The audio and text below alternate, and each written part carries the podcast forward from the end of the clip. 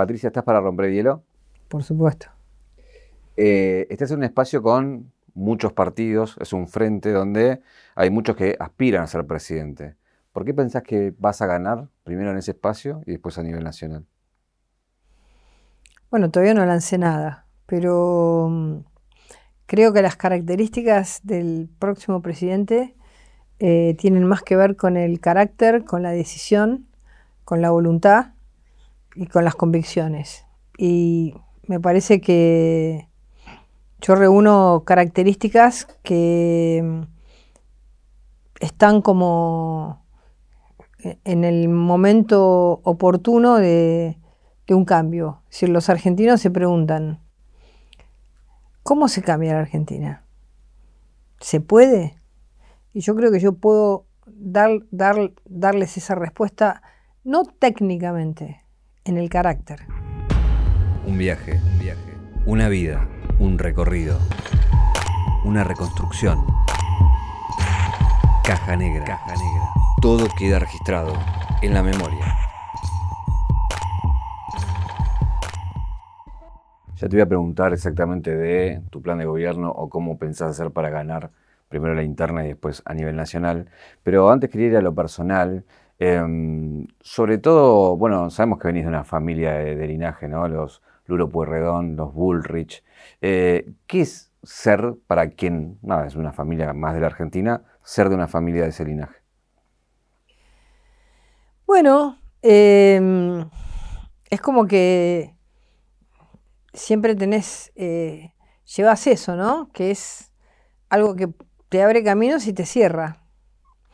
Eh, porque algunas puertas se te abren y otras te miran de reojo, como diciendo, esta, no sé, nació en cunita de oro o, tiene una vida en la que tuvo todo resuelto, cosa que no es verdad, ¿viste? Es decir, nacés. Eh, mi padre era médico, eh, laburaba en el hospital, tenía la profesión de médico, es una profesión de esfuerzo. Em, mis padres se separaron cuando yo era chica, eh, mi madre se dedicó a la publicidad y, y bueno, pero es eso, te pesa y te ayuda, pero también te pesa porque algunos te miran con prejuicio, ¿no? Y yo por eso me hice rea, como una manera de la contracultura. No sabía el dato de tu madre que estaba en la, en la publicidad. ¿Hizo alguna recordada? ¿Algún, ¿Trabajó en alguna campaña recordada? Bueno, trabajó, ella trabajó en, la revista, en, la editorial Atlántida muchos años. Trabajó en todas las revistas de la editorial Atlántida. Así que, pero trabajaba como productora. Eh, sí tiene eh, algunas notas, pero lindas, qué sé yo, pero eh, más bien trabajaba en la producción, en la venta.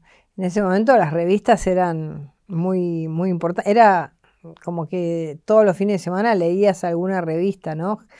Gente para ti, ya ni me acuerdo cuáles eran de Atlántida y cuáles no, por ahí las estoy mezclando, ¿no?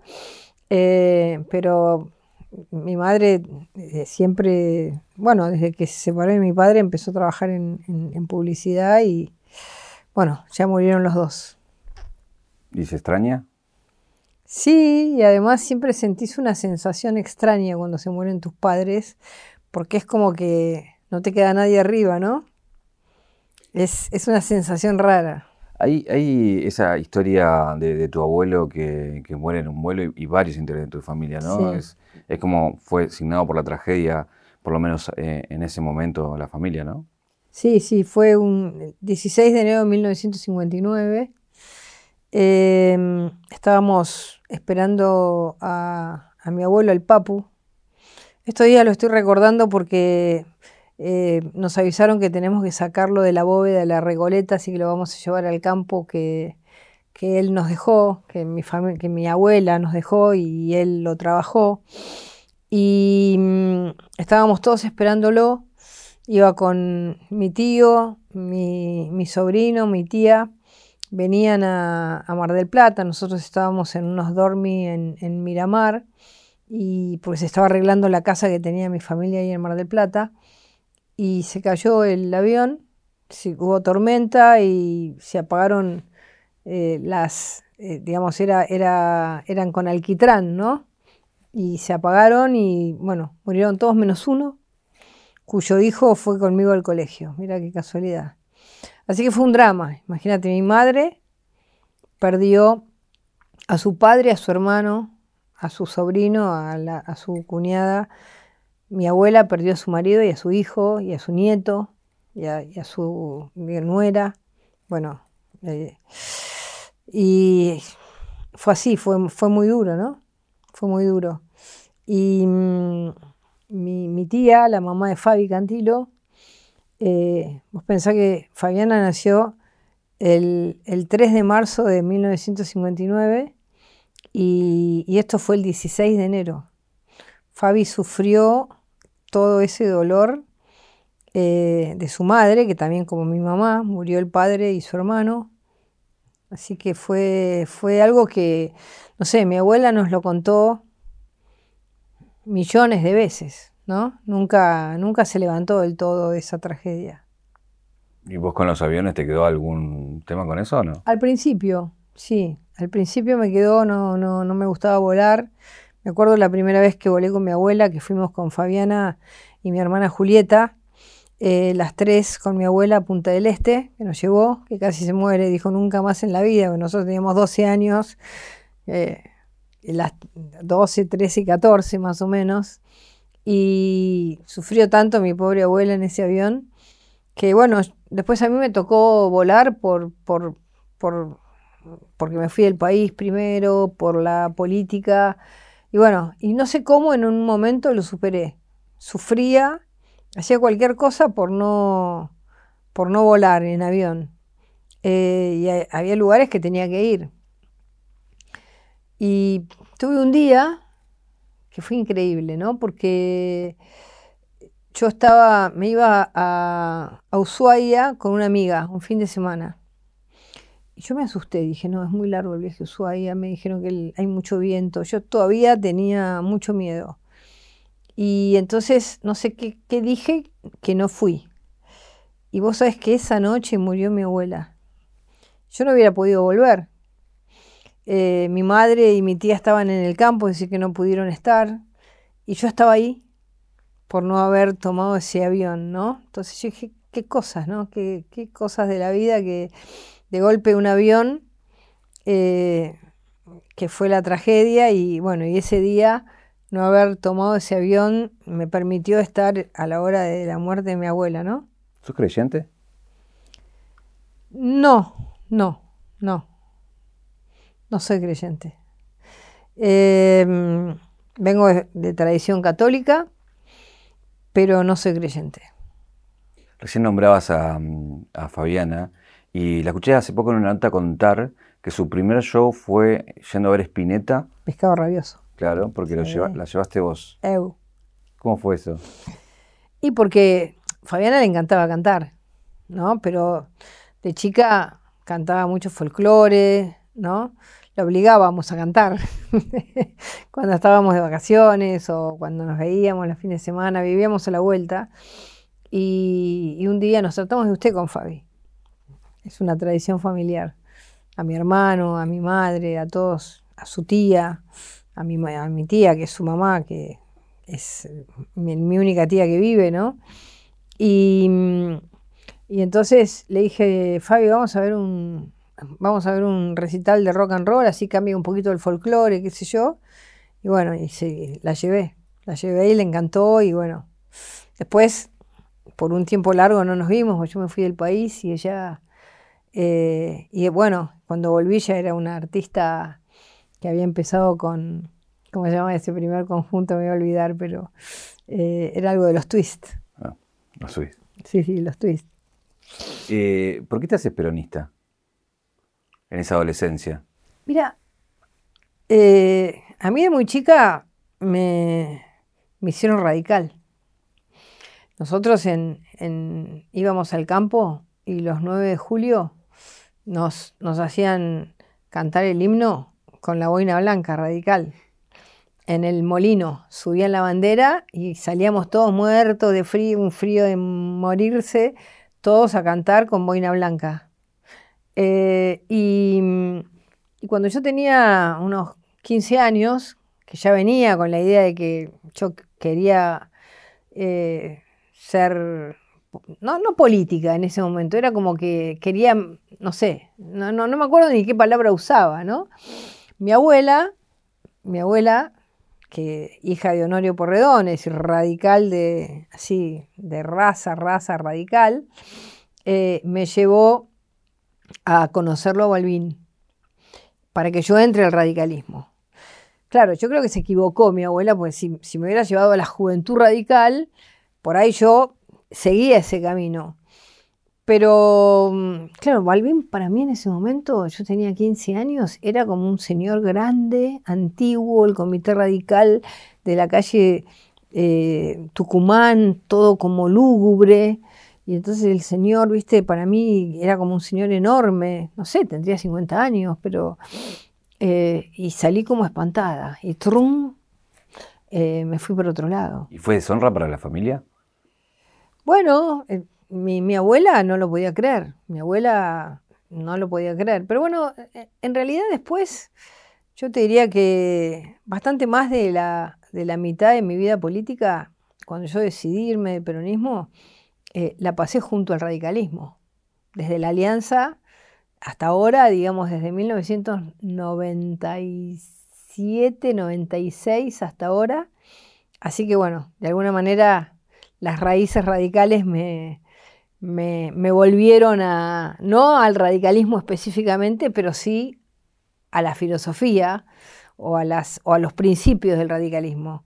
Em, pero sí, en ese momento sí, y mi padre, que era más bien conservador, no era político. No lo podía creer. No, no, no, era como una cosa... Eh, pero pasó mucho en ese momento, ¿no? Los hijos de padres antiperonistas nos hicimos peronistas. era una eh, rebelión.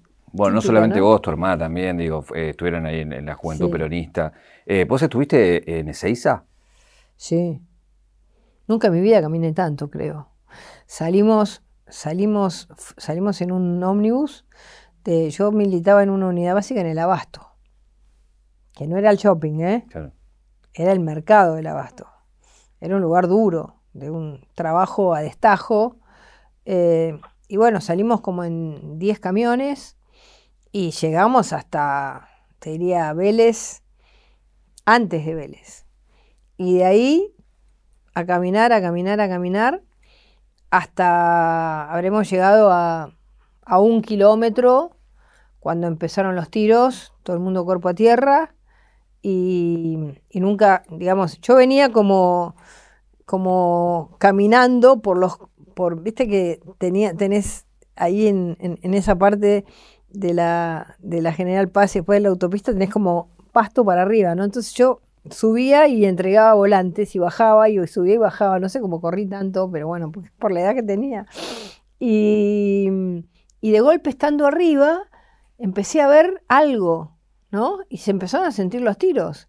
Bueno, ahí todo el mundo cuerpo a tierra y fue lo más cerca que llegamos, ¿no? Nunca llegué al lugar, digamos, a ver, pero venía la gente corriendo diciendo, váyanse, váyanse, que están está muriendo gente, se armó como un aluvión de gente corriendo eh, en contra de la corriente, de los que venían, de los que veníamos, ¿no? Así que sí, estuve. Eh, siendo parte de, esa juventud y, te agarraron una pintada y te levantaron y te metieron presa, eh, y estuviste varios meses presa en Devoto. La pregunta viene más acá, digo, eh, hoy después de los cargos que estuviste demás, ¿sentís que la cárcel sirve para algo? Es algo que, o sea, habiéndola sufrido después y administrado después, ¿no? Sí. Em, a ver, lo primero que sirve la cárcel es para entender el valor de la libertad. Porque em, cuando estás en una cárcel, como estuve yo, que no tenía un juicio, sino que estaba bajo el poder ejecutivo, digamos, no sabía, no tenía un juez. Eh, entendés el valor de la libertad y empezás a, querer el Estado de Derecho. Eh, entendés que, eres un juez, alguien que te juzgue, que no querés estar bajo, un ejecutivo que te puede tener toda la vida o, o largarte, porque en ese momento, como había estado de sitio, en el estado de sitio la constitución te saca todos los, eh, los derechos que vos tenés como, ciudadano eh, y, te ponen bajo el poder ejecutivo. Así que yo creo que aprendes eso. Y también, a ver, aprendes a, sobrevivir, a, arreglártelas. Porque yo estuve en Devoto, pero antes de Devoto estuve en Coordinación Federal, lugar que también conduje. Lugar que también conduje. Eh, un lugar que tuvo una historia trágica, porque ahí se, hubo una bomba muy brutal donde murieron muchísimos policías. Em, es decir, que. Y, en ese lugar era terrible, porque se escuchaban gritos, se escuchaba gente torturada.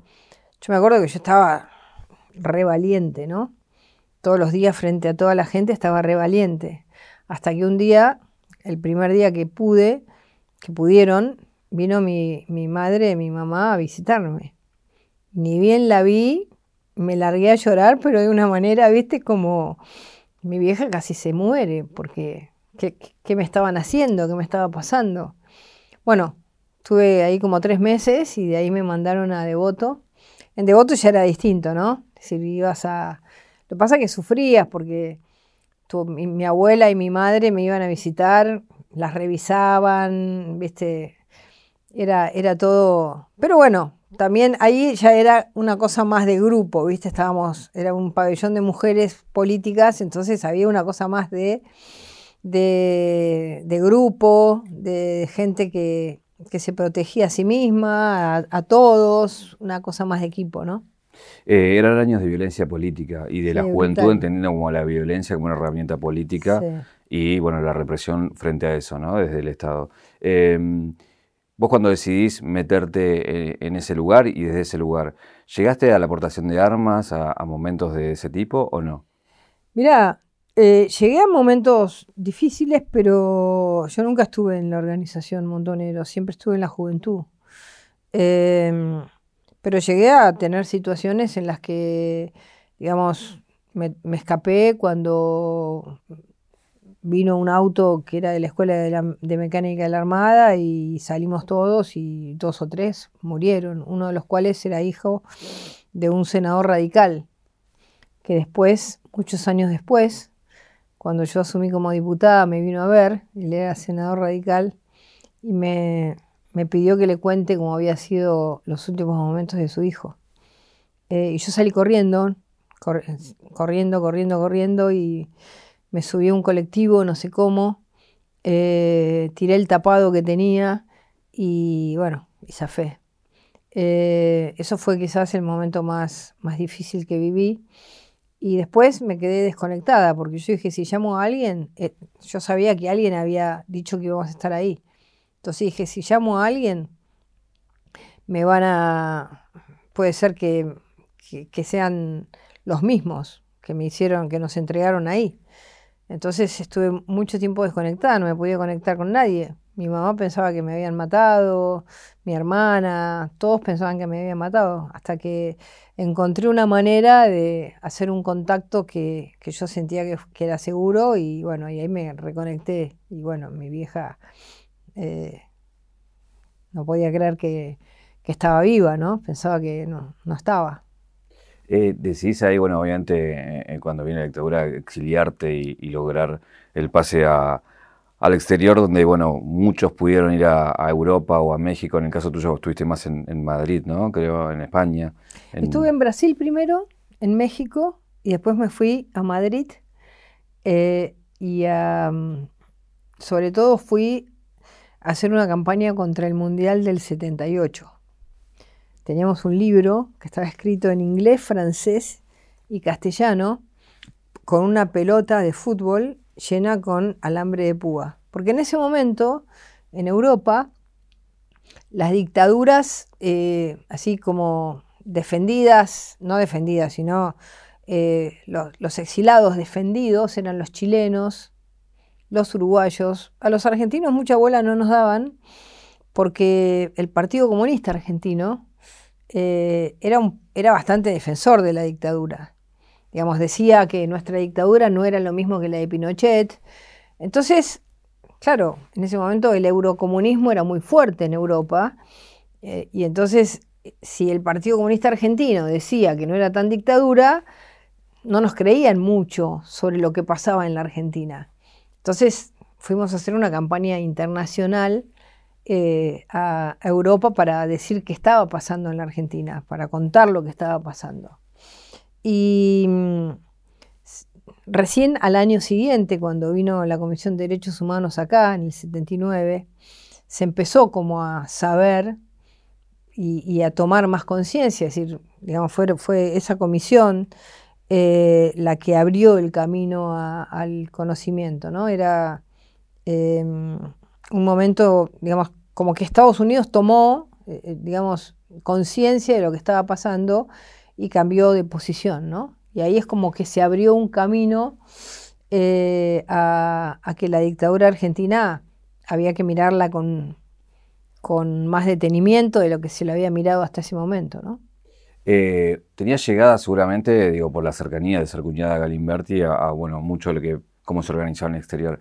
Hay libros que hablan sobre la contraofensiva y que hablan de que vos fuiste parte de eso, de que vos eh, reclutabas para, la contraofensiva, que para algunos sectores fue esto de, fueron compañeros que vinieron. No, totalmente lo contrario. Yo eh, estaba totalmente en contra de la contraofensiva.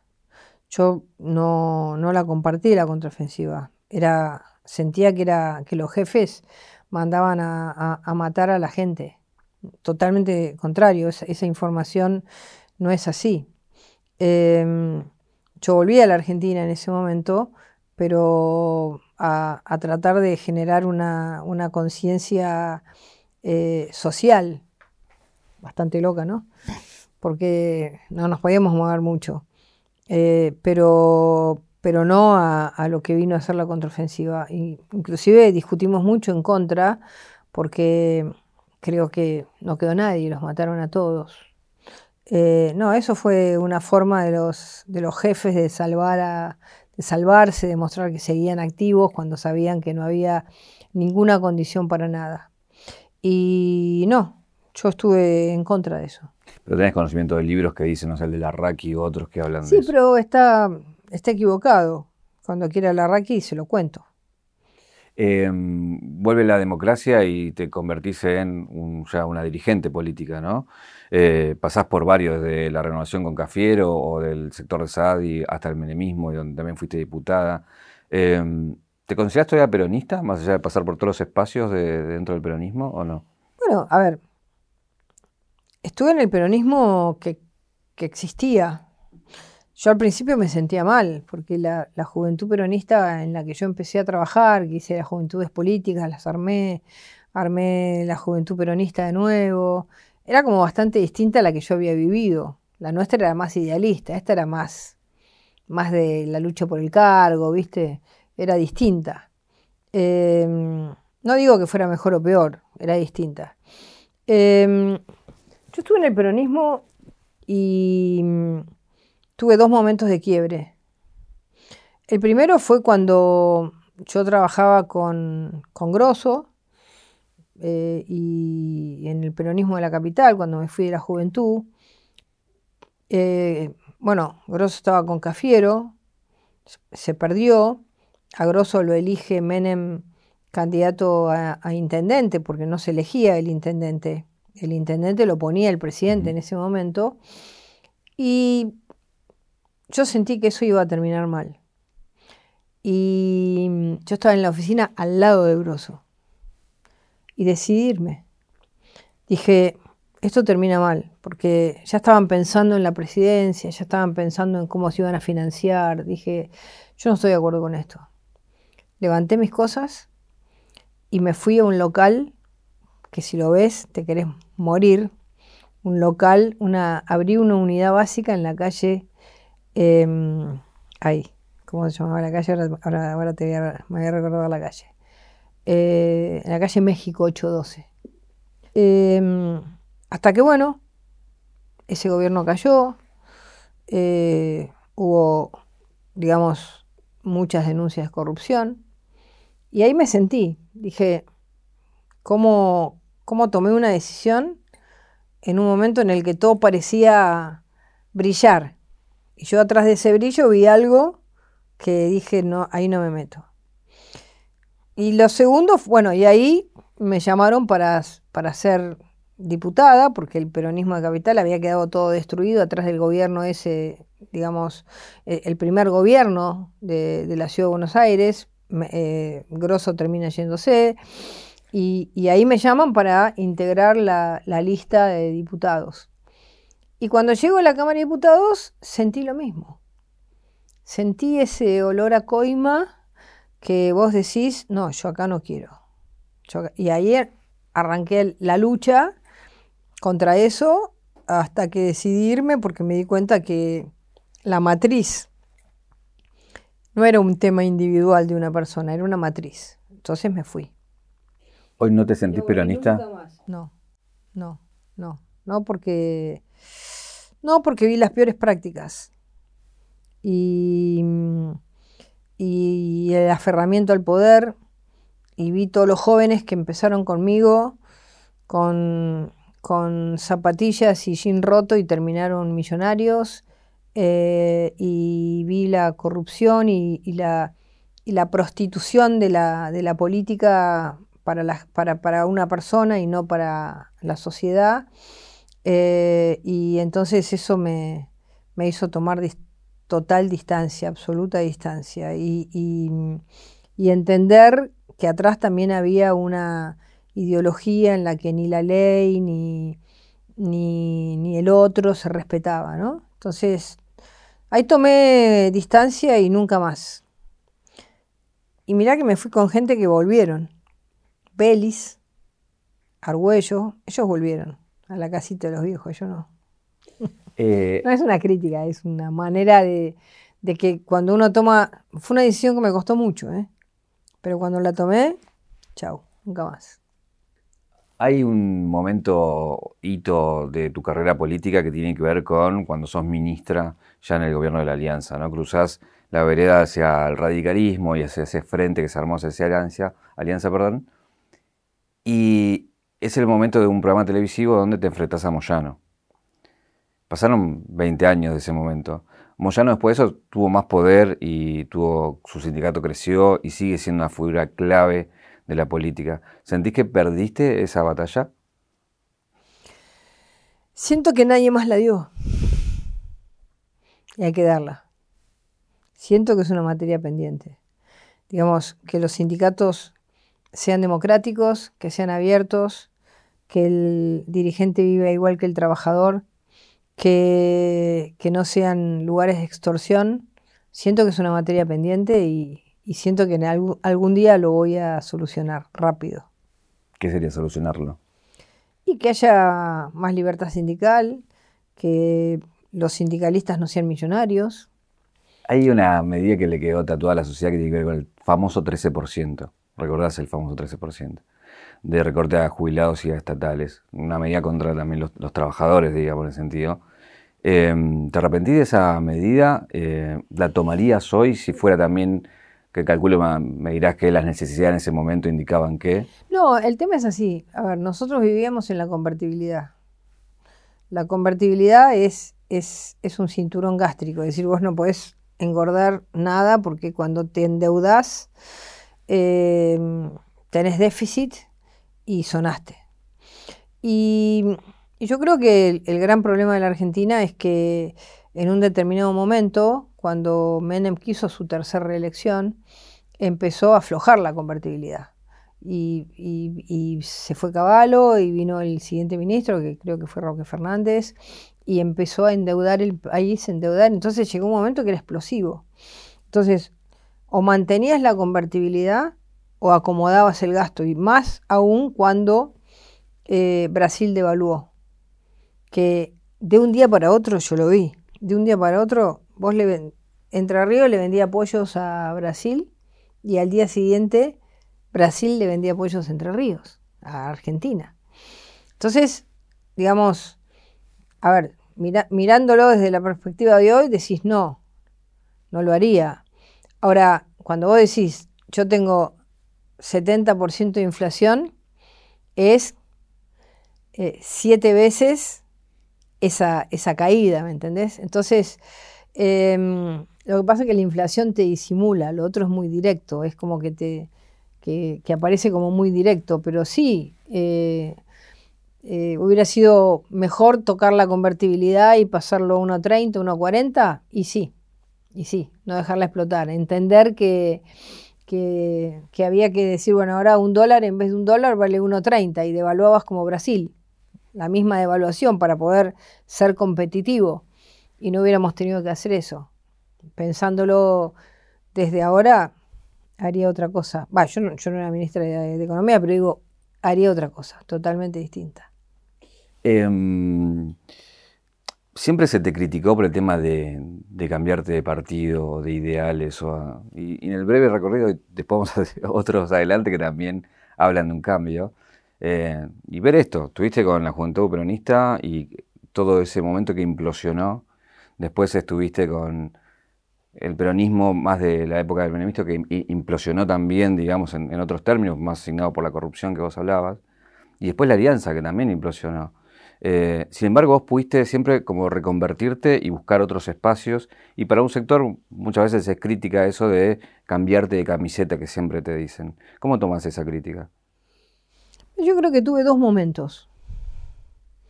Un momento que fue el momento del peronismo, de pensar que digamos, era como el instrumento de la salida hasta que me di cuenta que no.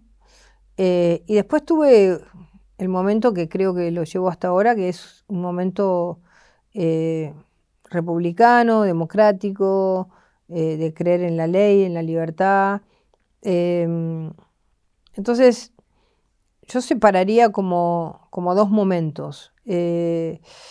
Y, del peronismo me fui porque sentí que era un, movimiento corporativo, eh, cerrado, que no creía en la democracia ni en las instituciones.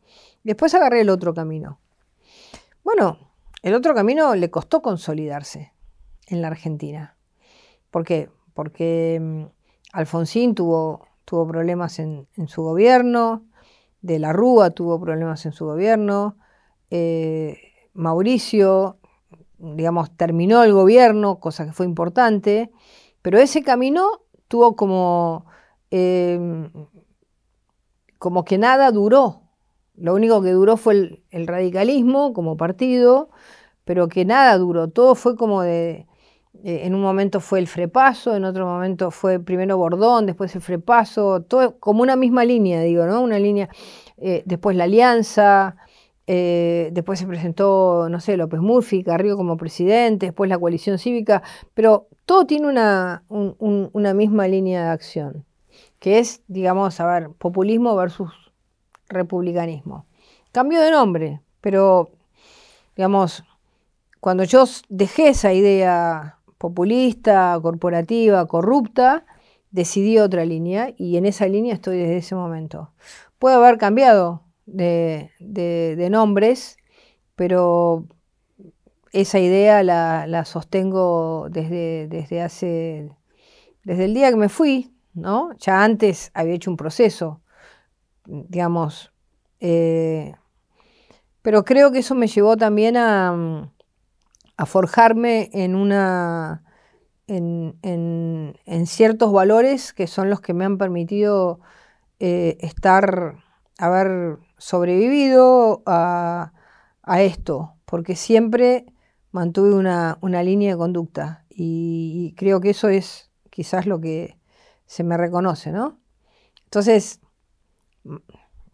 digamos, tuviste distintas, distintas marcas, pero siempre el mismo producto, o dos productos. Eh, hay otro momento eh, así icónico que tiene que ver con un momento bisagra de la Argentina, que es el caso Nisman. ¿No? Eh, vos estuviste en la previa de esa denuncia y, están las famosas llamadas eh, previa a la muerte de, Nisman, ¿no? Em, que fueron muchas. Y de qué, la pregunta básica es de qué eran esas llamadas y por qué se habló tanto en ese día previo, ¿no? Yo había estado con Nisman un año antes. Y yo le invité a Nisman a una... Yo era presidenta de la Comisión de Legislación Penal en Diputados.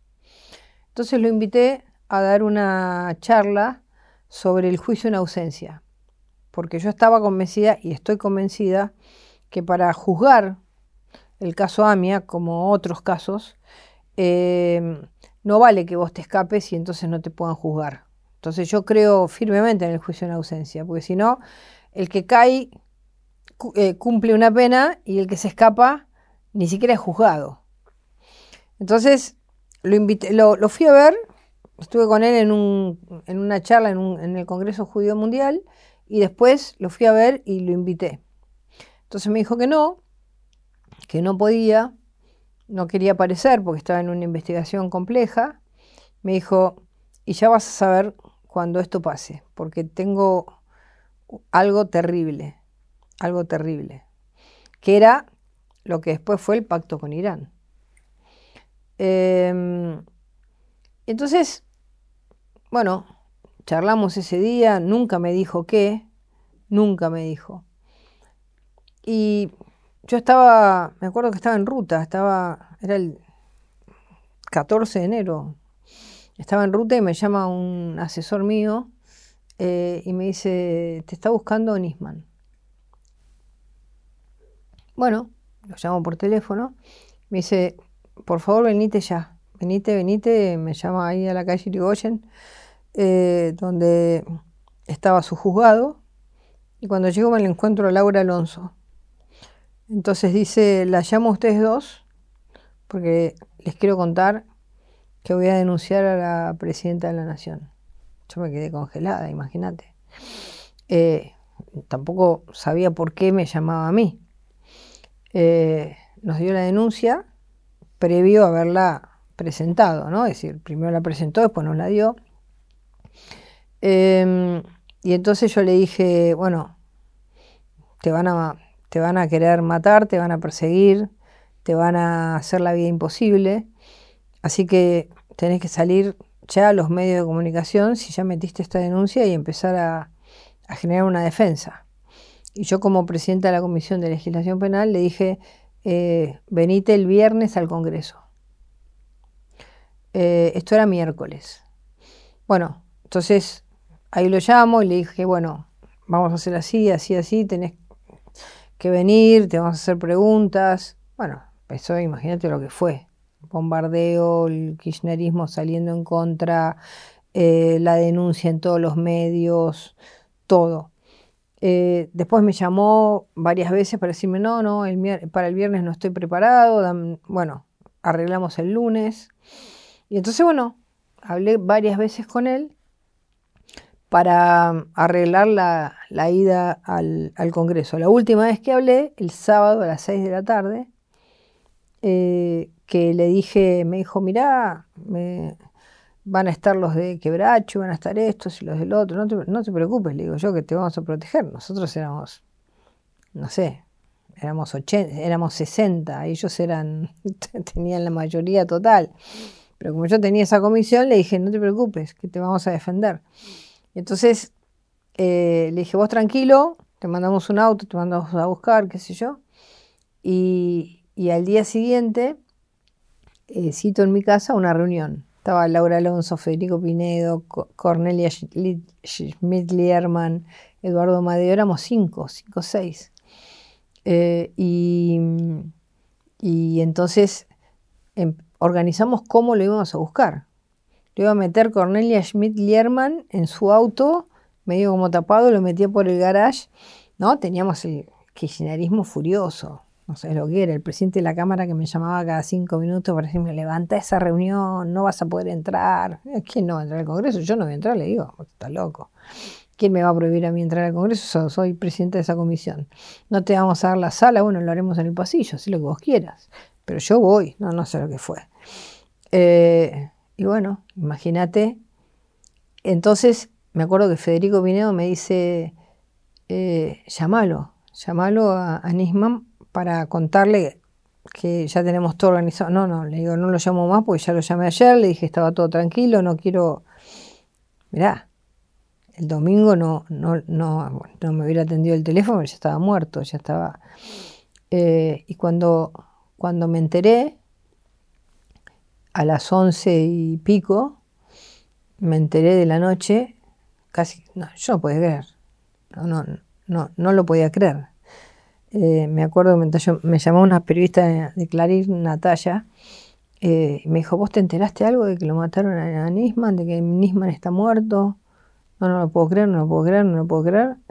Me levanté, le dije a mi marido, vamos, ¿a dónde? No sé, cerca, me quedé ahí parada en la puerta mirando lo que pasaba eh, en la plaza, tenía una plaza congelada, no podía creer.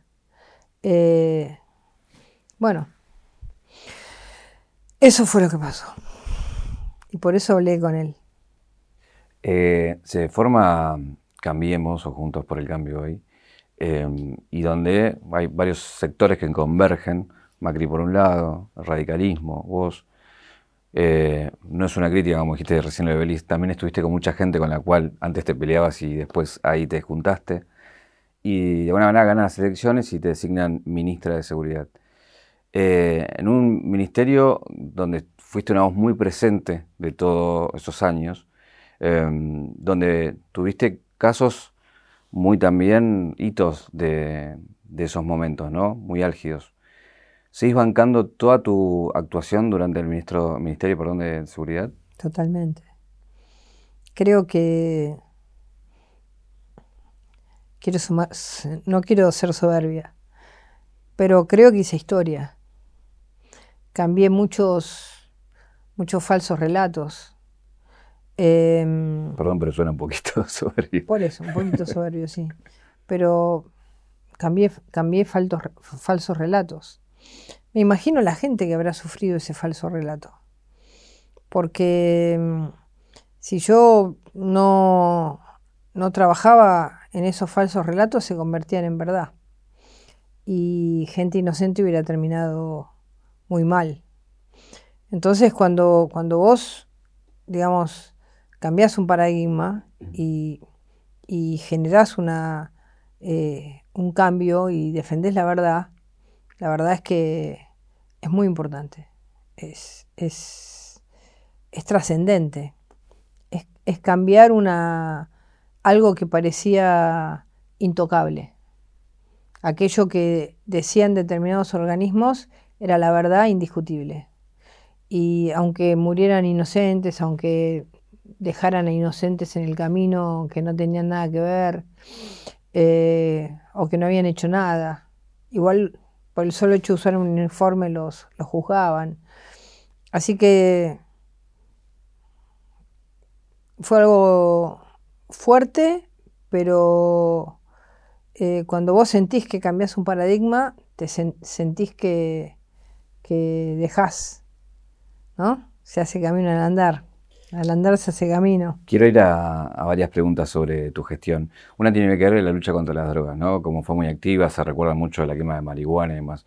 Acabamos de aprobar en el Congreso la, bueno, nada, el tema que tiene que ver con el cannabis medicinal e industrial. Eh, ¿Estarías de acuerdo con una legalización del consumo recreativo de marihuana? En primer lugar, te digo que la primera ley de cannabis medicinal la sacamos nosotros, en nuestro gobierno. Ahora lo que se hizo fue la industrialización de determinados productos. Pero la primera la sacamos nosotros y la primera plantación, o una de las primeras, no sé si exactamente la primera, la hizo en Jujuy Morales. Así que esa ley yo la trabajé mucho. Em, a ver, yo creo que la legalización de las drogas en un solo país es muy mala idea. Y y además hoy eh, la marihuana, digamos, recreativa prácticamente no existe. Fíjate lo, que pasa, fíjate lo que pasa en Uruguay, ¿no?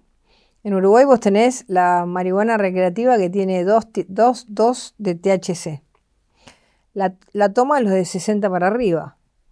Y, la, y la marihuana que se consume tiene alrededor de 18 de THC te voltea rápido, muy rápido. Entonces, yo creo que, tiene que no tiene que ser una decisión individual. Los países que tomaron la decisión individual, muchos volvieron para atrás, como es el caso de Holanda. que decidió una vuelta atrás porque estaba, y hoy es el país con más, más laboratorios de metanfetamina. Hace tres meses mataron al jefe de policía de Holanda, de, no se llama más Holanda, se llaman los Países Bajos. Em, entonces, yo en la Argentina sola no lo haría nunca. Nunca. Si el mundo el día de mañana decide todo en conjunto, generar, digamos, eh, y, generar cierto control, ¿no? Como si fuera un producto farmacéutico que vos lo vendés con cierto control, con cierta, digamos, cierto uso, porque, digamos, cómo manejás, cómo, eh, cómo te cambia tu sistema neurológico. Eh, ahí lo pensaría. Ahora, solo en la Argentina no. ¿Probaste alguna vez? No. Una vez fumé hashish de, muy joven, una vez en, en, Madrid. Eh, medio como que me, me lo, sentí muy pesado y nunca más en la vida. Eh, otra de las cosas que tiene que ver con dos casos puntuales, te los voy nombrando. Uno eh, es el de Chocobar, que, bueno, ya sabemos lo que ocurrió. El tema, la pregunta básica es si seguís bancando. Total, total. Fíjate que le dieron una condena de un año, que ahora se la van a revertir. Porque, ¿qué es una condena de un año? Em, la condena dice que en, el último, no debería de haber tirado el último tiro. A ver, un juez es un juez de un hecho, no es un perito. Eh, no, no podés decir que no hubieras tirado el último tiro.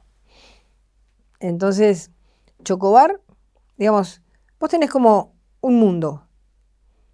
Eh, vos tenés un policía que actúa de policía o actúa de ladrón o actúa de asesino. Si el policía actúa de, de policía, y está actuando de policía realmente, es decir, ve que hay una persona sufriendo que le metieron nueve puñaladas, contalas, ¿no? A las nueve. No, no, no, no te quiero sacar tantos minutos del programa, pero contás nueve puñaladas y hay que meter nueve puñaladas.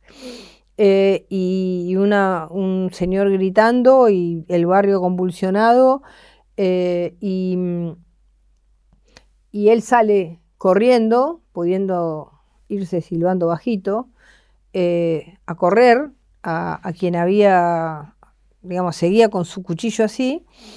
Bueno, y él le grita alto policía y, tira, eh, y finalmente, inclusive, tira al piso porque se probó en el juicio que el arma pegó en el piso y rebotó. Ese policía actuó eh, en ayuda de la comunidad, con una persona que estaba armada, capaz de matar a alguien y no lo mató de casualidad, lo salvaron en el Argerich de casualidad.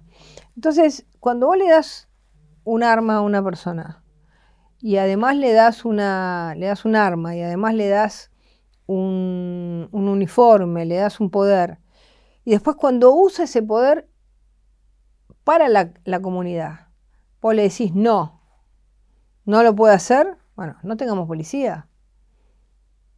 Pero si vamos a tener policía y el tipo actúa correctamente persiguiendo a una persona que está, digamos, acuchillando a, otra, tenés que, tenés que darle, tenés que proteger a tu policía. Eh, eso es así. Otra cosa es alguien que mata. Un policía que mata es un asesino. Ahora, un policía que, que, hace lo que hizo Chocobar es una persona que se jugó por la comunidad, entonces vos tenés que poder distinguir. Eh, y yo, por otro lado, desjudicializaría esos casos. En Canadá, por ejemplo, todos los casos de las acciones policiales primero se analizan administrativamente y solo llegan a la justicia aquellos que se consideran que fueron una acción digamos, delictiva o criminal de un policía. Pero ¿cómo haces para que no sea corporativa y la decisión? Que el propio organismo no... No, no es el propio organismo. En Canadá es un organismo que tiene, eh, digamos, personas que analizan el caso y solo llegan a la justicia aquellos, no es, no es la misma organización. es como un, ente autónomo eh, que puede tener ex policías o puede tener ex jueces o puede tener personas de la comunidad, son elegidas de una determinada manera con concursos y ellos se evalúan. Es como si fuera como un juicio por jurados, previo, como una acción administrativa. Em, pero acá no se puede juzgar, no se puede, vos no puedes querer tener seguridad y juzgar a los policías cuando actúan correctamente. En el caso de Rafael Nahuel, que fue por la espalda, ¿eso es actuar correctamente también o no? No fue por la espalda. ¿No fue? No, no fue por la espalda. Em, en primer lugar, el concepto de la espalda es un concepto eh, muy poco, digo, no lo digo por vos, ¿no? Pero desde la justicia, muy poco profesional. Porque si vos sos, como ha habido muchos casos, un, una persona, un motochorro que va a robar, como yo tuve un caso de una policía, eh, y eran dos en la moto. Cuando se escapan en la moto, ¿cómo tiran? Tiran, tiran así, ¿no? ¿Me está mirando la cámara? Sí, tiran así, tiran para atrás. ¿Y a quién le tiran? A la policía.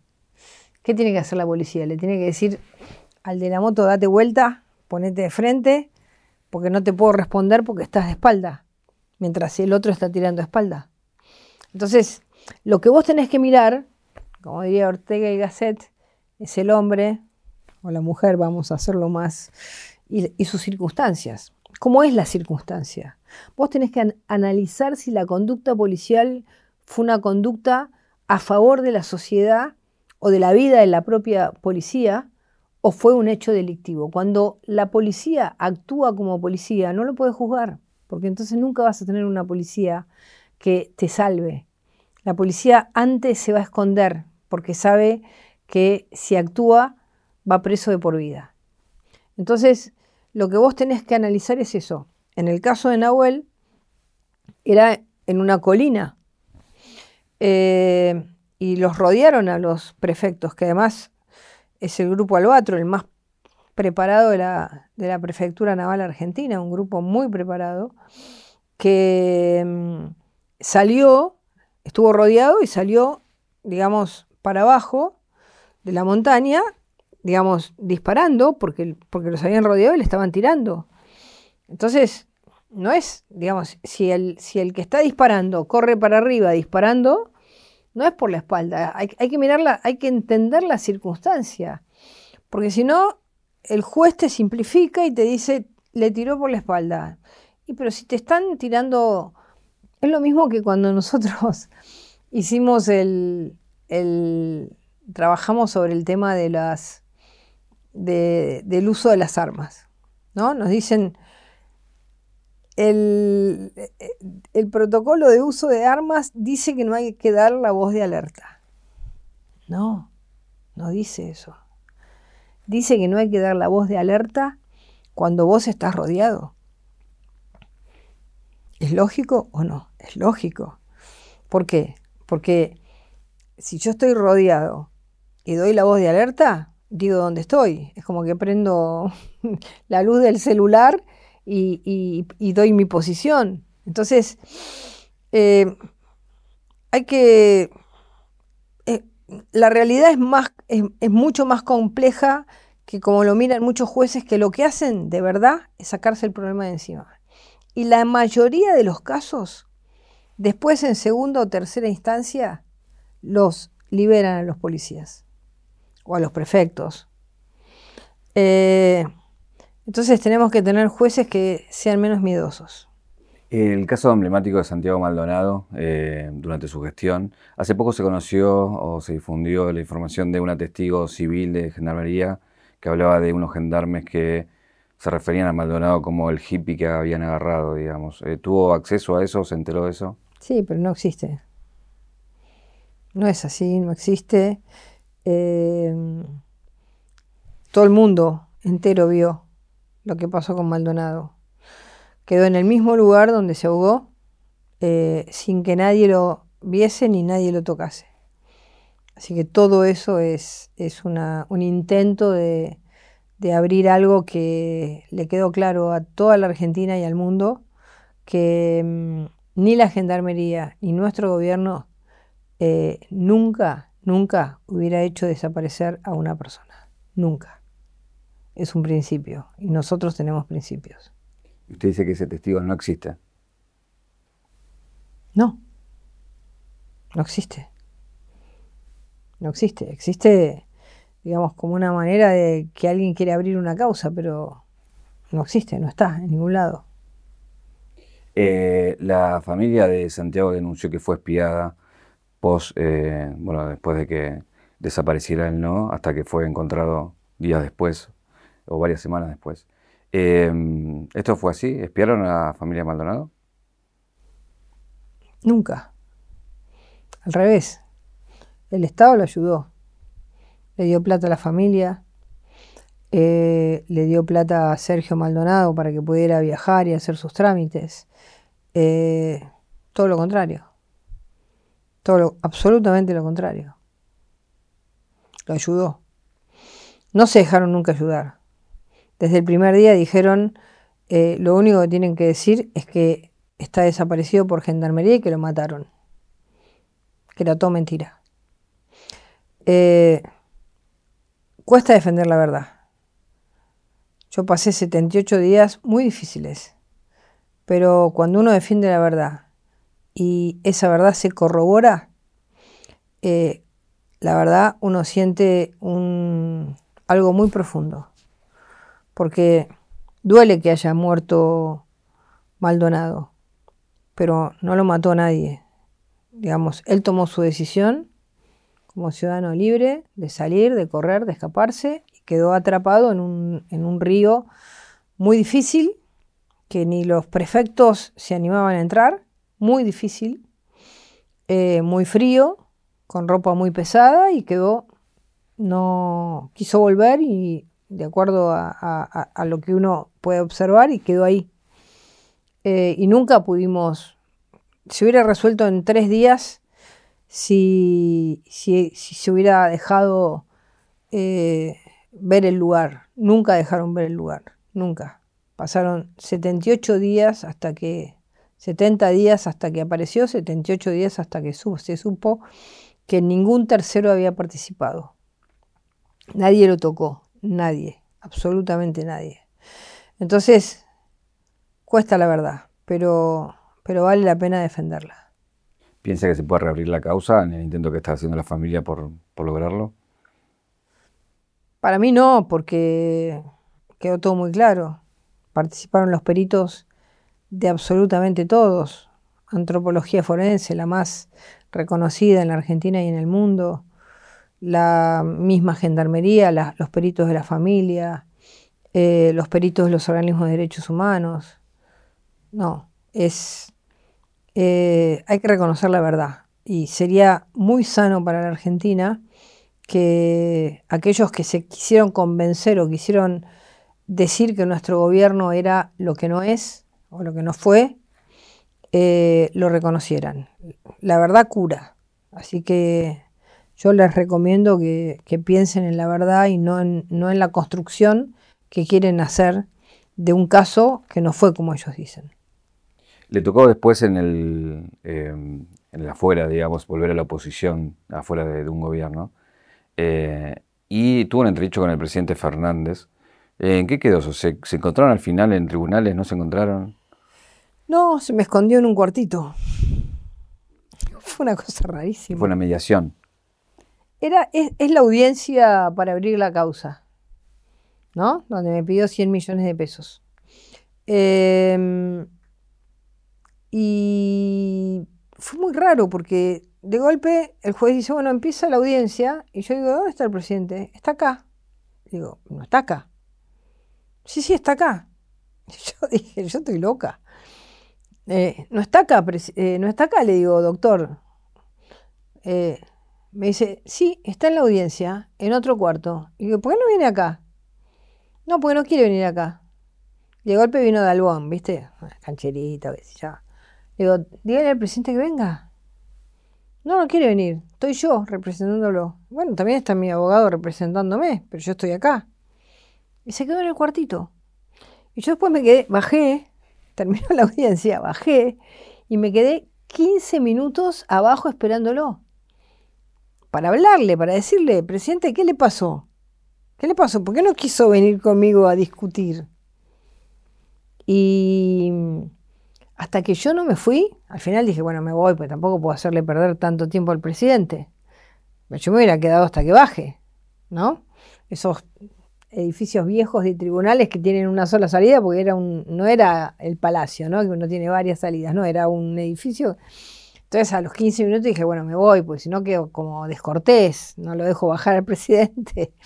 Además estaba, yo veía que estaba toda la custodia policial ahí, eh, y bueno, a varios los conozco del Ministerio de Seguridad, y entonces eh, yo sabía que no se, no se movía el presidente de la custodia cuando se mueve es porque el presidente baja. Entonces en un momento me fui, dije, bueno, me voy. Y ahí cuando me fui, ¡fum! bajó y se fue en el auto corriendo. Fue raro. Eh, estás como en el momento de, no sé, frente a una interna, armando, eh, viendo cómo se desarrolla todo. ¿Por qué decidís lanzarte, si bien todavía no abiertamente o quizás no con nombres propios, pero a la carrera por la, por la presidencia, dentro de un espacio donde hay varios nombres, ¿no? Eh, bueno, digamos, formalmente no me lanzo, pero estamos viviendo un tiempo raro, porque es como que todos dan por hecho que ya el proceso electoral está abierto cuando falta un año y pico, ¿no? Entonces uno vive en una situación en la que Em, tiene que trabajar sobre la sociedad, convencerla, convencerla con, programas, con planes, con... Y por otro lado, es como que todo el tiempo te preguntan por la candidatura. Entonces, eh, ahora estoy concentrada en recorrer el país, conocer cada uno de los problemas, cada una de las, de las vicisitudes de nuestras regiones, cada una de nuestras economías regionales, los problemas de cada parte del país. Es muy lindo conocer toda la Argentina. Muy lindo y a la vez triste, ¿no? Por las cosas que, por lo que pudo haber sido y lo que, lo que somos. Eh, y por otro lado, y por otro lado, em, trabajando un programa para que todo, todo, absolutamente todo, esté pensado.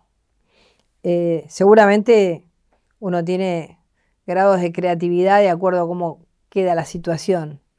Pero estoy trabajando en eso y es como que todo el tiempo sale la candidatura, pero yo no quiero hablar de la candidatura. Pero es verdad que estás cobrando, no sé, 50 mil pesos a eh, empresarios, a gente que quiere apoyar para financiar esa campaña como presidenta del PRO, o eso no es? Opa, perdón. Eh, sí, hago, hago, digamos, doy seminarios eh, y tengo un instituto y entonces doy seminarios y bueno, y todos colaboran. Y la verdad que es impresionante la cantidad de gente que está colaborando, gente que nunca en la vida había colaborado en política. No voy a los, viste, los 20, 30 grandes del rock and roll, no. No, voy a, lugares, eh, a, muchas pymes, a muchos empresarios, profesionales. Tengo un sistema de, de recaudación que uno puede poner 500 pesos, 1000 pesos, 5000 pesos, 10 mil pesos, hasta el límite que, se puede poner en una, en una asociación. Para, nunca se habla de eso, pero ¿cuánto se necesita para, para juntar para ser un candidato a presidente? Em, todavía no tengo la, cuenta, pero... Pero en la política se sabe. Sí, bueno, algunos hablan de 100 millones de dólares. A mí me parece una barbaridad. Me parece un montón creo que con mucho menos, porque además yo tiendo a pensar que las campañas cada vez son más baratas, no más caras, porque usas mucho las redes sociales, porque, mm, digamos, tenés como, como que tampoco haces esos actos enormes que se hacían antes. Eh, ¿Y sabés llevar la cuenta de cuánto juntaste? No, todavía no la tengo. Pero voy juntando, ¿eh? Voy juntando poquito a poquito se ríen, se ríen. Algunos dicen, no, juntó, se fue, se fue a tal cosa y juntó poquito, bueno. Pero, ¿viste? Como la hormiguita, como la fábula de la hormiguita, ¿no? Eh, uno junta para el invierno y después tiene. Así que voy juntando de a poquito, pero bien. ¿Por qué pensás que la reta no tiene que ser el que represente tu espacio? No, yo no, no, no voy a decir que no tiene que ser. Em, me parece que lo que viene en la Argentina es un, un cambio que va a necesitar mucho coraje, mucho coraje, mucha valentía. ¿Ya no lo tiene? No, no digo que no lo tenga, pero digamos, eh, son características que no todos tienen. Eh, yo creo que eh, es lo que la gente va, va, a requerir, porque más o menos lo que hay que hacer hoy en Juntos por el Cambio, lo decimos todos, ¿no? Bajar impuestos, liberar la producción, generar un gasto público razonable, tener provincias que no sean inviables, eh, bajar de 170 impuestos a 9, 10 impuestos y que no sean improductivos, eh, ponerle una revolución a la educación, eh, ocuparse rápido del narcotráfico y de Rosario antes de que nos lo tomen completamente. Es decir, más o menos es como que tenemos idea de... de pero después a eso hay que animarse, porque después viene la realidad te viene el piquete, te viene el sindicato que te, que te bloquea la fábrica, te viene el empresario que te quiere presionar, te viene el que te quiere eh, pagarle coima a un funcionario para una licitación, te viene la realidad. Y ahí tenés que tener un equipo que esté dispuesto al cambio de verdad y que nadie se asuste de ese cambio. Bueno, entre las propuestas tuyas está lo de sacar los planes sociales. Sí. ¿Cómo haces eh, hoy, digo, con la cantidad que hay? Eh, sobre todo en el tiempo que decís que hay que hacerlo, para que eso no sea, digo, ¿cómo solucionás eh, el ingreso de esa gente, digamos? ¿no? Bueno, en primer lugar, yo ya lo, probé en, el último año de nuestro gobierno. Yo desde el primer momento estuve en contra de los planes sociales en nuestro gobierno. Pero ahí también aumentaron, digo. Sí, bueno, fue un grave error, gravísimo error. Eh, y, y, yo lo machaqué y lo machaqué y nunca estuve a favor hasta que al final hice el servicio cívico voluntario en valores, em, que es un lugar donde los jóvenes que no estudiaban ni trabajaban eh, aprendían a, tener habilidades, primero, habilidades para el trabajo, no solamente un oficio. La habilidad significa levantarte, cumplir un horario, ir, tomarte el colectivo, ir, eh, digamos, cosas que, hoy alguien que no, que no ha trabajado nunca no tiene. Entonces, yo voy a reconvertir eso en este servicio cívico y voy a reconvertir en un seguro de desempleo. Digamos, cuando vos tenés empleo, tenés el empleo. Es decir, la excepción es el seguro de desempleo y lo general es el empleo. Entonces, la Argentina no necesita planes sociales porque te congelan en la pobreza, te estancan, te dejan ahí parado. ¿Qué te dice? Yo no, no quiero un trabajo en blanco porque tengo miedo de perder el plan social y no tenerlo nunca más. En cambio, si vos trabajás eh, y sabés que si perdés el trabajo por X circunstancia, eh, tenés tu seguro de desempleo, sabés que nunca vas a dejar de llevar tu dinero a tu casa, pero que vas a tener la posibilidad de crecer. Entonces, en 20 años de planes sociales, solo el 0,5% de la, de la gente que tuvo plan social se reconvirtió a algo mejor de lo que tenía. Es decir, un total y absoluto fracaso.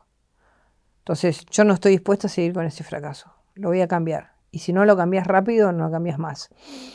Haremos madres con muchos hijos, será un tratamiento distinto. Ahora, eh, jóvenes que pueden trabajar, a trabajar.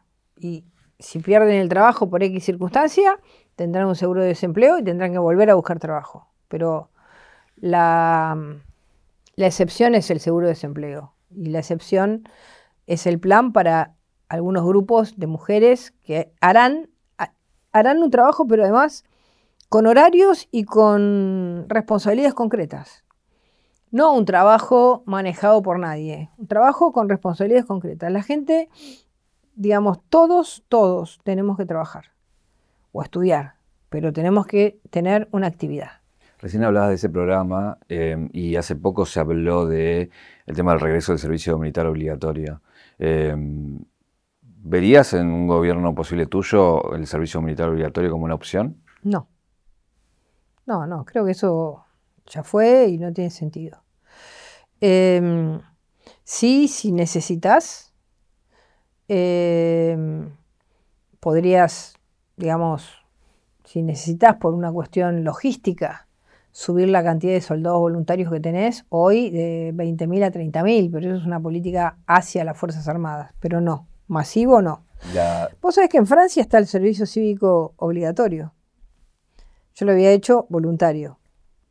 Allá es obligatorio. ¿Y sabés por qué? ¿Vos te acordás que hace unos años los jóvenes de, los barrios que venían inmigrantes te quemaban autos todos los fines de semana? Bueno, ¿sabes cómo salieron de ese, problema? Con el servicio cívico, porque ahí comenzaron la integración social. Así que, eh, digamos, esos primeros seis meses, eh, yo quiero un servicio cívico para todos. Y con ese servicio cívico que puedan volver a sentir que tienen la posibilidad de recuperar eh, una, una noción de que vos no, no te levantás a la hora que querés, no, no te quedás dando vuelta en la esquina. Yo además, ¿por qué estuve en contra de nuestra política social? Porque las consecuencias las sufría yo en el Ministerio de Seguridad. Los pibes dando vuelta desde la mañana en el barrio, ¿cómo terminaban? Peleándose, violencia de género, problemas con la familia. No va. Terminás generando una guetización. Vivís encerrado. Hace poco hablabas de que con la gendarmería no iba a alcanzar. Eh, ¿Eso quiere decir que el ejército puede participar o las fuerzas de eh, la seguridad interior? Y yo creo que mm, para Rosario, como está, para que no nos tomen el Estado, no, nos no sea una zona tomada y sea un narcoestado, eh, tenemos que ir con más que la gendarmería, porque la gendarmería hoy no tiene la cantidad de efectivos necesarios para desarmar, hay que desarmar Rosario. Hay que sacar hasta, la, hasta el último arma que hay en Rosario. Hay que desarmarla. Hay que tomar el control territorial. ¿Y eso lo haces con el ejército? Bueno, lo estamos pensando. Lo estamos pensando. Si es con, con, más gendarmería, lo estamos pensando, pero tengo la decisión de no dejar que, que Rosario sea una zona tomada por el narcotráfico. Yo lo había logrado bajar, bajé a la mitad los homicidios, metí a todas las bandas presas y después hicieron un desastre. La verdad que me siento muy triste porque Rosario, solo conseguir lo que nosotros habíamos hecho, seguir el camino ese, eh, no tomaban el territorio como lo toman ahora. Tuvo que ir la Corte Suprema de Justicia. Metieron preso al jefe de los fiscales por complicidad, al jefe de la policía. Entonces, cuando vos ya te toman los poderes del Estado, Tenés que ir más fuerte. Recién hablaba de desarmar Rosario. Eh, se está hablando del tema de las armas, de liberar la venta de armas. ¿Estás de acuerdo con eso? No, yo creo que el régimen que tenemos en la Argentina es un régimen totalmente razonable. Nosotros tenemos un régimen bastante estricto para tener un arma. Eh, la aportación es muy estricta y el tener en tu casa tenés que tener determinados exámenes.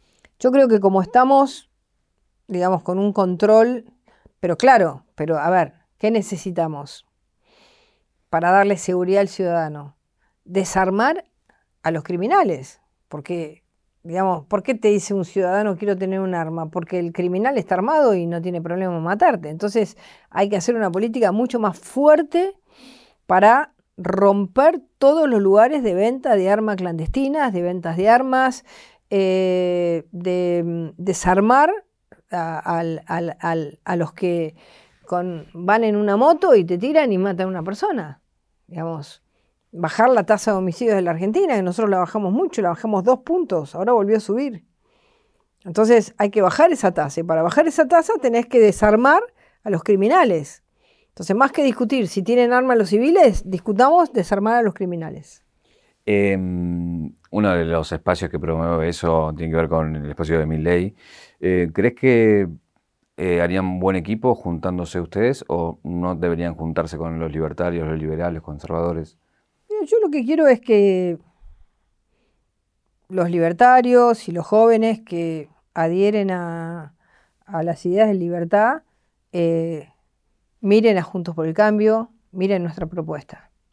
Yo creo que Javier Milei, él está en, su proyecto y va a seguir en su proyecto. Así que creo que hoy no está ni en la mira de él ni en, nuestra mira una unidad con él. Pero yo sí apuesto a, a los libertarios de cada provincia, a no dividir el voto en las provincias para que no nos ganen los señores feudales, eh, a la provincia de Buenos Aires para ganarla. Eh, él seguirá con su proyecto presidencial, eh, nosotros seguiremos conjuntos por el cambio, pero sí queremos llegar a esos jóvenes. Yo pero sí crees que se pueden unir en provincias, eso es lo que decís. Es, es, que, es que si vos te dividís en provincias, podemos dejar, dejarles el poder. A ver, si, si vos en provincia de Buenos Aires no te unís o no te unís, no sé, en La Pampa o en Chubut o en cualquier lado. En muchos lugares ya están dentro, no dentro de Juntos por el Cambio, son aliados, porque se dan cuenta que si no nos pueden ganar la provincia. Así que apuesto más a eso. Eh, hace poco se armó una polémica sobre unos, unos dichos tuyos que hablabas sobre los ahorros de los argentinos que algunos confundían o decían que tenía que ver con el corralito. Eh, ¿Te expresaste mal o...? No, no, no me expresé mal. Eh, fue mala leche. Yo no me expresé mal, yo dije. Em, en la Argentina hubo un momento en el que se gastaron la plata de las privatizaciones. Otro momento en que se gastaron la plata de las estatizaciones. Otro momento en que se gastaron la plata de las AFJP. Ahora, la única plata que hay en la Argentina son la de los argentinos. Y por suerte es la plata privada donde cada argentino va a poder decidir qué hacer con la plata que tiene. Porque, ¿qué se habla? De 400 mil millones de dólares de los argentinos. Bueno, ¿qué, ¿qué, hay que hacer? Generar confianza para que el argentino diga, saco un billete de mi colchón, lo invierto un poquito, porque va a tardar en venir el capital de afuera. Entonces invierto un poquito, eh, pero no hay una caja para que haga, en el Banco Central no hay un dólar. Entonces, eh, justamente el incentivo a que, a que la gente, digamos, eh, pueda, en vez de tener ese, ese, ese ahorro inmovilizado, lo pueda movilizar, pero de manera individual, con la libertad de que cada uno lo use. Eh, si llegas a un gobierno en el cual soy la presidenta, ¿la ley del aborto seguiría? Mira, yo, yo creo que es, algo que se votó. Yo no creo que se puedan hoy discutir cosas que, ya se han discutido. Sería como poner prioridades o, o, poner debates que hoy en la Argentina, con los problemas que vamos a tener, no los tenemos que poner en debate. Porque yo viví cuando se abrió el debate en nuestro gobierno y, sufrí mucho que se hubiera abierto ese debate en un momento en el que al final, em, un año entero, tuvimos nuestra fuerza política debatiendo que, y se nos dividió la fuerza a la mitad. Eh, y la verdad que yo en mi ministerio dije, acá seguimos nosotros trabajando por lo nuestro, por favor. ¿Viste? Nada de verdes, nada de celestes, cada uno pensará lo que quiera, pero acá no hay ningún diputado que vote, hagan lo que quieran los fines de semana, pero acá laburar. Eh, no, podemos eh, abrir debates que nos hagan desviar de los problemas, de sacar, de, de volver al progreso en la Argentina. Yo quiero trabajar por el progreso de los argentinos, por la educación de los argentinos. No quiero abrir debates que nos, que nos lleven a, a una discusión eterna y de división. Bueno, no sé, si otro presidente en otro momento de la historia lo quiere hacer, lo hará. Eh, en el lanzamiento de tu espacio estuvo Mauricio Macri eh, como una muestra de apoyo. Eh, en el caso que él decidiera ir a la interna y él decía ser candidato, ¿lo enfrentarías o darías un paso costado para que él lo haga? Primer lugar, no fue el lanzamiento, fue una jornada, una cuarta jornada que nosotros hicimos. Y, segundo, que no, no, quiero hablar sobre hipótesis que no, no existen hoy. Déjame que no te la conteste. ¿Eh? Déjame, déjame que no te la conteste. Tengo una caja acá. Primero, eh, darte algo que le damos a todos nuestros invitados, que es un regalo, abrirlo. Muchas gracias. Eh, veo que usas anillos, así que es el anillo de Don Roach, 0800 de plata. ¿Eh? Y después tengo acá. Muchas gracias, ¿eh? Ahora que estás con el tema de mucho en redes, bueno, sabes lo que tiene que ver con la cultura meme.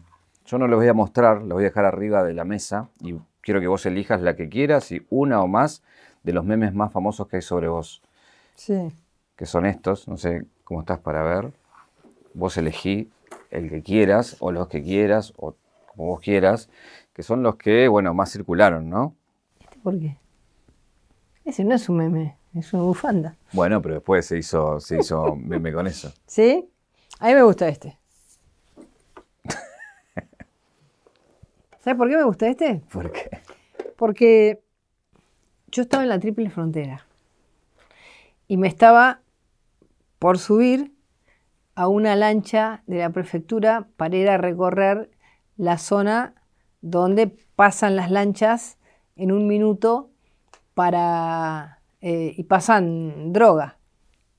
Entonces yo venía vestida normal eh, y entonces me dicen, ministra, se tiene que vestir con la ropa con la que estamos nosotros, porque si no, como ya inmediatamente se enteran que estás eh, del otro lado, ¿no? De Paraguay, eh, inmediatamente se entera y que ya todos saben que hay movilización, se están moviendo las lanchas.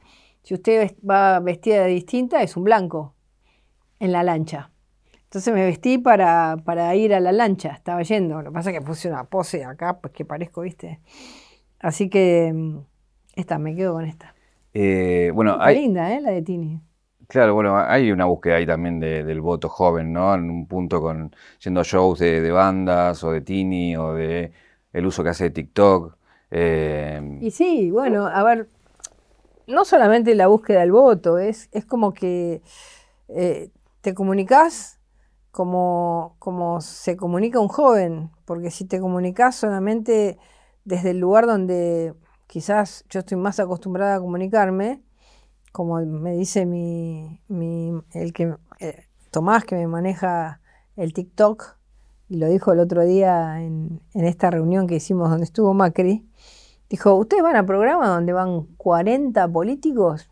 Dice, no lo ve nadie, ninguno de nosotros lo ve, dice nosotros vemos YouTube y vemos TikTok, dice. Y por ahí algo de Instagram y punto. Twitter, poco. Eh, y todo el mundo se rió, ¿no? Eh, pero a mí me pasó en lo de Tini. En lo de Tini, de golpe había gente que decía, uy, uy, uy, mira quién está, mira quién está. Y eran todos youtubers. Eh, y entonces yo pensaba, si acá viene un periodista XX, no, no, no voy a nombrar ninguno, por ahí no lo conocen y a los youtubers lo conocían a todos. Entonces, vos te das cuenta que si querés llegar a, determinado público que se comunica por esos medios, bueno, digamos, toma contacto con esos medios, ¿no? Hoy me hiciste una entrevista repolítica, digamos, no es que, eh, digamos, estamos, vamos a ir por YouTube, ¿no? Sí. Pero me hiciste una entrevista repolítica. Así que em, no es que uno se disfraza en su lenguaje, en su forma. Yo sé cómo soy, siempre, digamos, no, no voy a, ser distinta, pero sí hablar por distintos eh, medios que, bueno, que son una, una, manera de que te conozcan. Ahí en el de Tini dijiste que cantaste todas las canciones. ¿Sabes las canciones en serio? Miénteme. No las sabes. Sí, bueno, la, sé más o menos, me la canta mi nieto. Me la canta mi nieto, que, que se me enojó, se me enojó. Porque ellos se habían ido justo el fin de semana. Me dice, ¿cómo fuiste a ver a Tini sin llevarnos? Si nosotros somos fans de Tini. Y entonces em, bueno, ahora tengo el compromiso de que el próximo show lo llevo. lo que, pasa es que, digamos, en lugares tan masivos, cuando yo voy con ellos, no la pasan bien, porque la gente te saluda, qué sé yo, pero igual, el próximo lo llevo. Así como... Además yo los cuido mucho, ¿viste? Los cuido para, para que no le saquen fotos, para... Los cuido. Eh, mi vida es mi vida, la de ellos es la de ellos. Hacer una pregunta. Después vos si, si queda o no queda, pero así como me dijiste recién, esta déjamela pasar, mira cómo me miras. Esta foto, ¿tenés con el run run que hay sobre, sobre eso o no? Te lo pregunto con mucho respeto. ¿eh? ¿Qué dijiste? No, si tenés el run run que se habla de eso. Sí, porque una vez me agarraron en un, en un control. Eh, me cargan, pero me agarraron en un control. Yo venía de una cena con esos, esas, esos tenedores libros que tenían un vino terrible y me agarran con 0,5, 1. Así que estaba un 1 arriba, 0,1, 0,001. Y a partir de ahí me empezaron a jorobar, ¿viste? Entonces, nada. No, no le doy más bola. Al principio me decían, ¿no?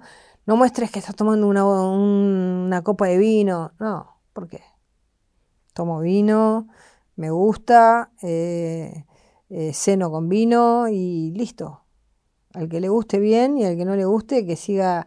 Aparte es como, viste, estas cosas de la de los argentinos, ¿no? De cierta lógica política. Ahora que los kirchneristas no toman vino, toman agua bendita, ¿no? ¿Qué toman? ¿No? Que me joden a mí. ¿Qué toman? Agua bendita eh, en vez de tomar vino. Y, tomar vino es un pecado, es, es como, digamos, algo que es, una crítica. No, increíble. Así que ya está, ya me lo tomo divertido. Antes, viste, me venían y me decían, no, escondé, si estás tomando un vaso de vino, escondelo. Ahora digo, no, no escondo nada. ¿Por qué? Aparte, el vino es bueno, es sano. Te baja el colesterol. Así que tranquila, ya, ya, digamos, no me molesta, me da risa. Si vamos a la caja negra de tu vida, ¿cuál es la escena, el momento que te convierte en Pato Bullrich? Un día estábamos en un acto de las juventudes políticas y estaba hablando, veníamos todas las juventudes políticas. La juventud peronista estábamos como muy enojados porque la juventud radical eran diez veces más, viste, cantaban más fuerte y nosotros éramos como una juventud que había venido, digamos, disminuyéndose, ¿no? Claro. Y entonces estábamos en, en un acto y llegamos a un acto que era eh, donde marchaba adelante la juventud radical, ya cosa que nos, a la de la juventud peronista le molestaba, atrás la juventud peronista, después no sé, otras, todas las juventudes políticas. Llegamos al Congreso y había un acto. Y entonces se pone la juventud radical, la juventud peronista eh, y las otras.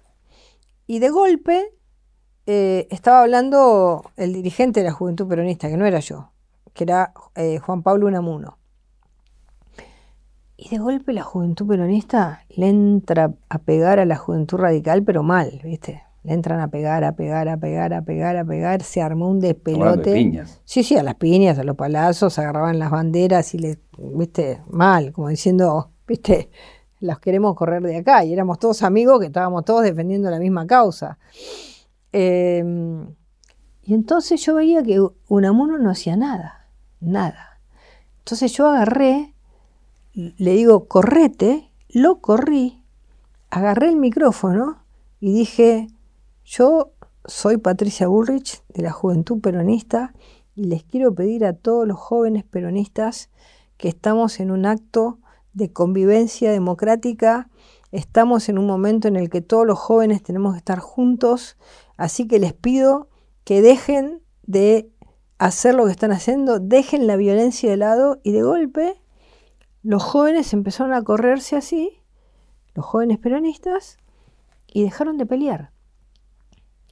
Se me acercó todos los, todos los periodistas que estaban ahí, me acuerdo que Alfredo Leuco estaba, que era jovencito, como yo, éramos todos jovencitos. Eh, y todos dijeron, ¿quién es esta, chica que logró parar a la juventud peronista. Esta piba. Esta piba, sí. Después me dijeron la piba. Esta piba que logró parar a la juventud peronista. Y me acuerdo que salió una nota en Clarín que me describía como alguien que logró algo que parecía imposible, que se iban a matar ahí. Y, y a ver, nadie se acuerda de eso, me acuerdo yo. Pero yo sentí que eso fue como un momento en el que yo dije, tengo que, digamos, me salió un liderazgo de adentro, ¿me entendés? Patricia, gracias por venir. La última pregunta es, ¿qué te preguntarías? ¿Cómo, cómo me van a recordar mis nietos? Muchas gracias. Gracias.